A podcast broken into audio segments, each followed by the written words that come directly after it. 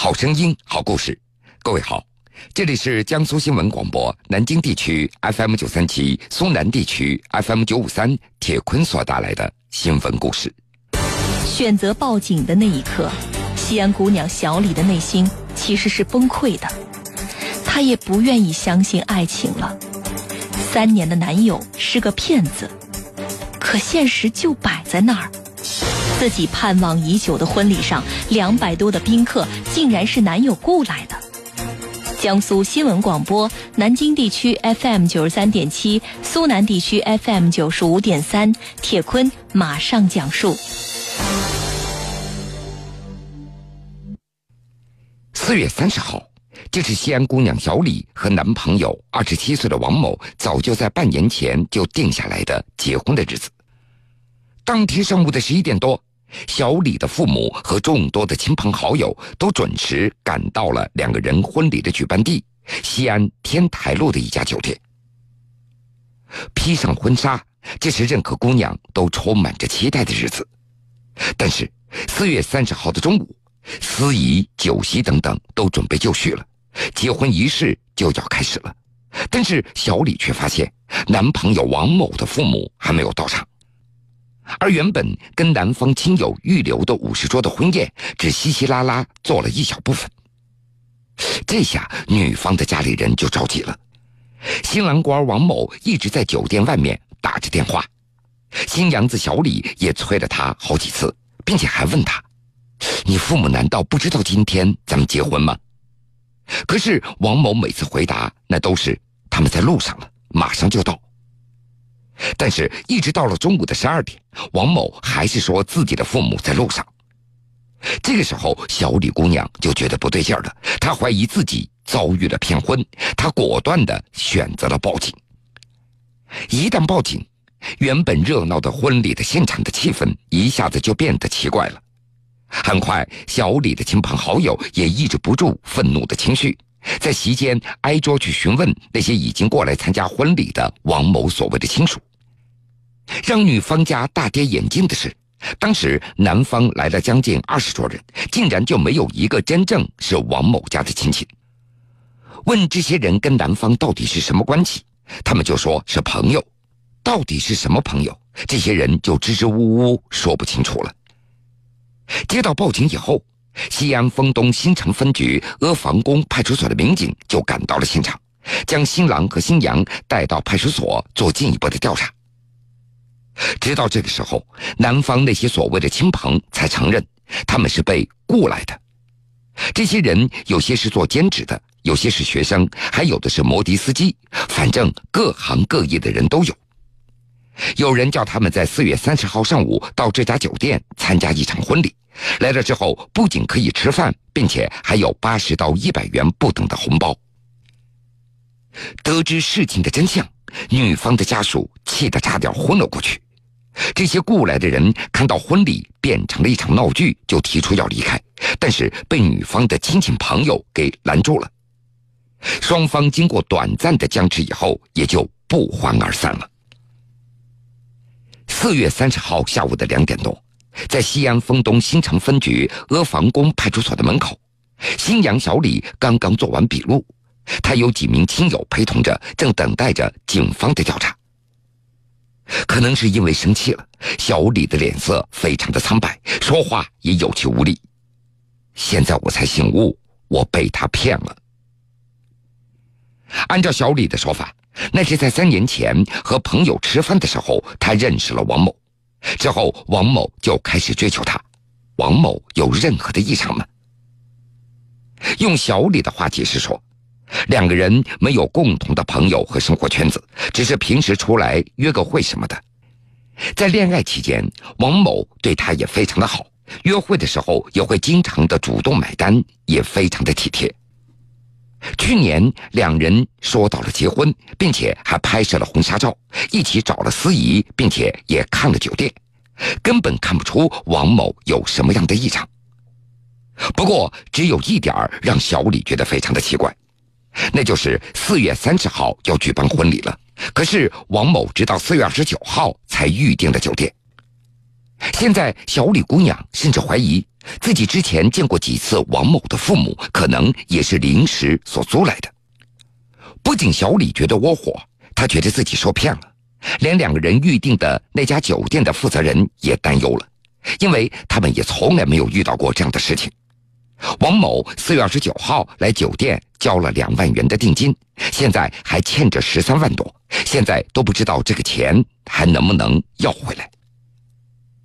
按照小李姑娘的说法，从二零一四年九月两人认识交往，一直到现在，王某从他们家中总共拿走了一百二十五万元。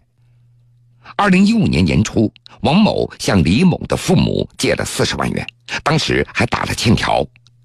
今年二月，王某说要买车，李某家里人又给了他八十五万，可是车最终并没有买回来。让小李姑娘郁闷的是。这个男朋友一开始说自己的父母一定会过来参加婚礼的，但是在派出所里，王某又说自己的父母根本不同意这桩婚事，嫌女方是外地人，所以李姑娘她就想不通了。这两人都相处了这么多年，如果不同意，为什么不早说呢？而更让小李更加郁闷的是，自己和父母那都是老实巴交的企业里的职工。她是家中的独生女儿，这些钱都是父母全部的积蓄，把全部的爱都投入到这场感情里去了，没想到却遭遇了骗局。不过，小李姑娘她也承认自己有过失，因为两人结婚之前并没有办理结婚证，也就想着先在一起过日子，合适了再去领证。五月一号，经过警方初步的调查。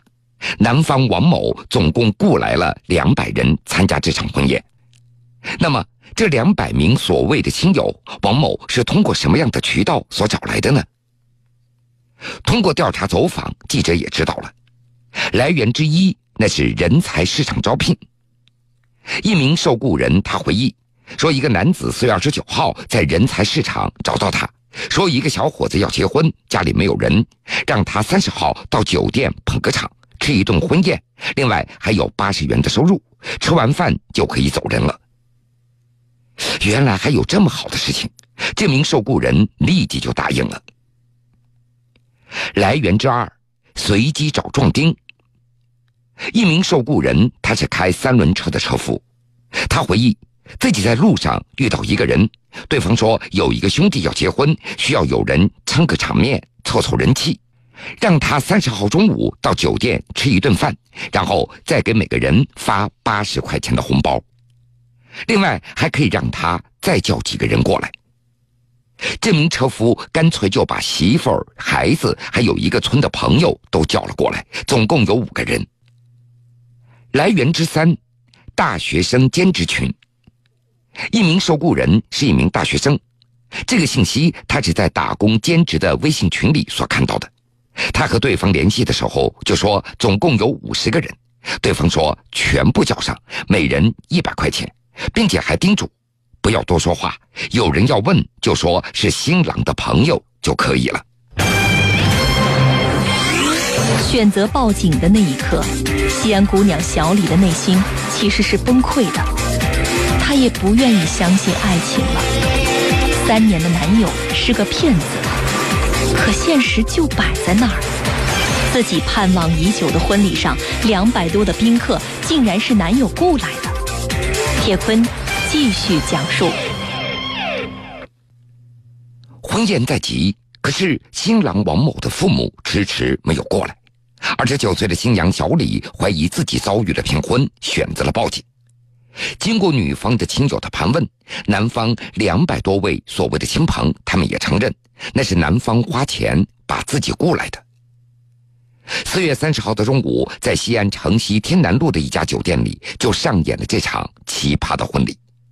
而这场女方倾注全部心血的婚礼，男方的家长并不知道。西安沣东新城公安分局阿房路派出所经过调查发现。王某的家的确是城中村的拆迁户，在和小李姑娘恋爱期间，他带着自己的亲生父母也见过女方一次，后来再见的那几次都是他请别人所冒充的，但是由于相隔的时间非常的久，这女方并没有产生怀疑。此外，关于王某的年龄，开始他说自己二十七岁，但是警方调查之后了解到，王某出生于一九九六年的十二月三十号，实际年龄二十岁，小学文化水平，没有正当职业，而此前也并没有什么犯罪记录，也没有什么不良的嗜好。从女方家借来的一百二十五万已经被他挥霍殆尽了。